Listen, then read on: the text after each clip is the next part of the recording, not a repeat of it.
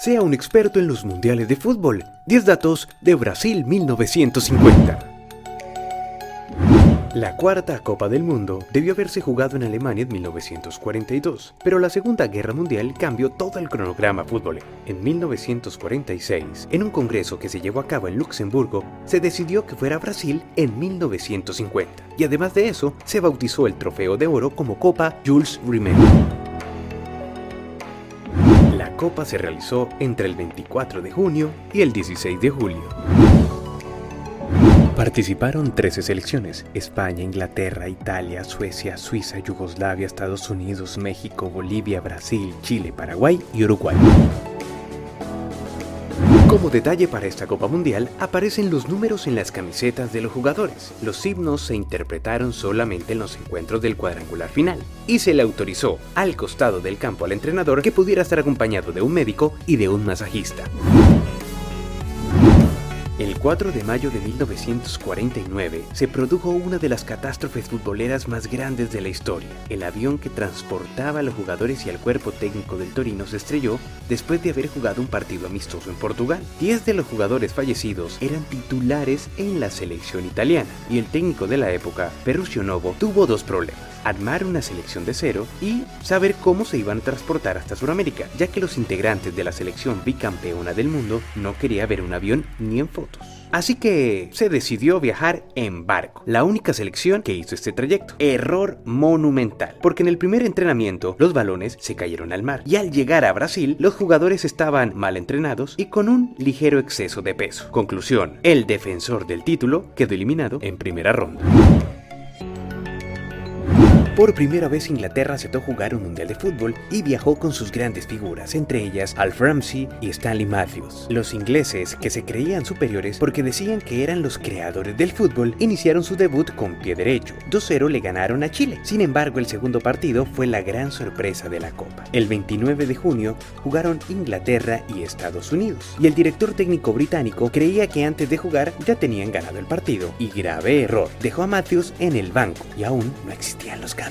Estados Unidos, que no venía de jugar bien, encontró el minuto 38 un gol de cabeza de Larry Gittens. A pesar del ímpetu inglés, pues estos no pudieron anotar. Estados Unidos ganó 0 por 1 y esa era la información que se dio por el telex de la agencia de noticias Reuters. Pero algunos periódicos pidieron una confirmación de la noticia. Otros, apresurados por el cierre, pensaron que era un error tipográfico y titularon orgullosos Inglaterra 10, Estados Unidos 1.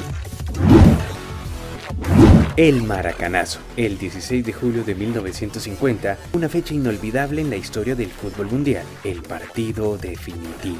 Brasil versus Uruguay, que necesitaba ganar o ganar para consagrarse campeón. Pero los antecedentes jugaban en su contra, y los locales estaban no solo jugando bien, sino humillando también a sus rivales. Así que antes de salir al campo, un dirigente uruguayo le dijo al plantel que tomaran las cosas con calma y que por favor no se dejaran meter seis goles, que con cuatro estaban bien. Pues Obdulio Varela, un referente del equipo, al escuchar eso, se le despertó un apetito voraz de triunfo y motivó a sus compañeros antes de salir al campo. El Maracaná estaba a reventar, más de 200.000 personas alentando al equipo brasileño, y el primer tiempo terminaba 0 por 0. Aguantaban muy bien la presión los uruguayos. Sin embargo, al minuto 47 se abre el marcador gracias a Friaca, y Brasil, algarabía total. La gente se salía de la tribuna. Sin embargo, al minuto 66 la historia empezaba a cambiar, porque Juan Esquiafino empataba el partido, pero aún Brasil era campeón. Pero al minuto 79, Alcides Gilla silenció el Maracaná anotando el segundo gol uruguayo. Y a pesar del esfuerzo del equipo brasileño, el marcador no cambió. 2-1, Uruguay campeón del mundo. El llanto en las tribunas y la decepción total desencadenó varios suicidios, aunque algunos periodistas brasileños aseguran que esas muertes son leyendas urbanas. Pero sin duda, ese día Brasil lloró y Uruguay demostró la garra charrúa.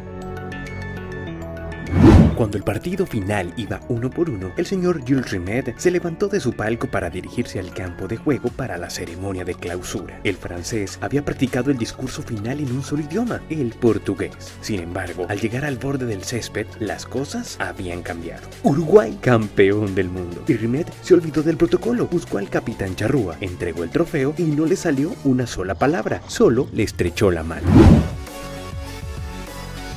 El gran Alcides Gilla quedó inscrito en la historia de los mundiales de fútbol no solo por anotar el segundo gol en la final y silenciar el Maracaná, sino que también se convirtió en el primer jugador en anotar en todos los partidos que su equipo jugó en el certamen. Le metió gol a Bolivia, a España, a Suecia y a Brasil. Por su parte, Moacir Barbosa, arquero brasileño, se dice que murió dos veces. Nunca logró sobreponerse al maracanazo. De ídolo pasó a ser el hombre más odiado del país. Después de 1962, al golero le tocó vivir fuera del país y terminó sus días abandonado en una miserable pensión hasta su muerte el 8 de abril del año 2000. Su frase más conocida fue, la pena más alta en mi país es de 30 años. Hace 50 que yo pago por un delito que no otra que cargó con la responsabilidad de la derrota fue la camiseta nacional. Desde 1919, el equipo vestía totalmente de blanco. Después del maracanazo, la federación en 1953 decidió cambiar los colores y para esto propuso un concurso en un diario y tenía una sola condición, que la nueva vestimenta tuviera los colores de la bandera, amarillo, verde, azul y blanco. Muchas propuestas llegaron, pero eligieron la de un joven de 19 años que trabajaba como periodista en Río Grande do Sul. Camiseta amarilla con verde en las mangas y cuello, pantaloneta azul y medias blancas. Este uniforme se estrenó el 14 de marzo de 1954 frente a Chile. El resultado fue a favor de la verde amarela. Ganaron un gol por cero. Años después, el ganador del concurso admitió que por criarse cerca a la frontera con Uruguay era hincha de los charrúas y que celebró el maracanazo. El goleador de ese campeonato fue Ademir con 8 anotaciones. Uruguay campeón, segundo Brasil, tercero Suecia y cuarto España. Partidos jugados, 22. Goles marcados, 88. Asistencia, 1.045.246 espectadores. Datos de la FIFA. Así que si te gustó, no olvides suscribirte y darle like. Ahora sí serás todo un experto en la historia de los mundiales.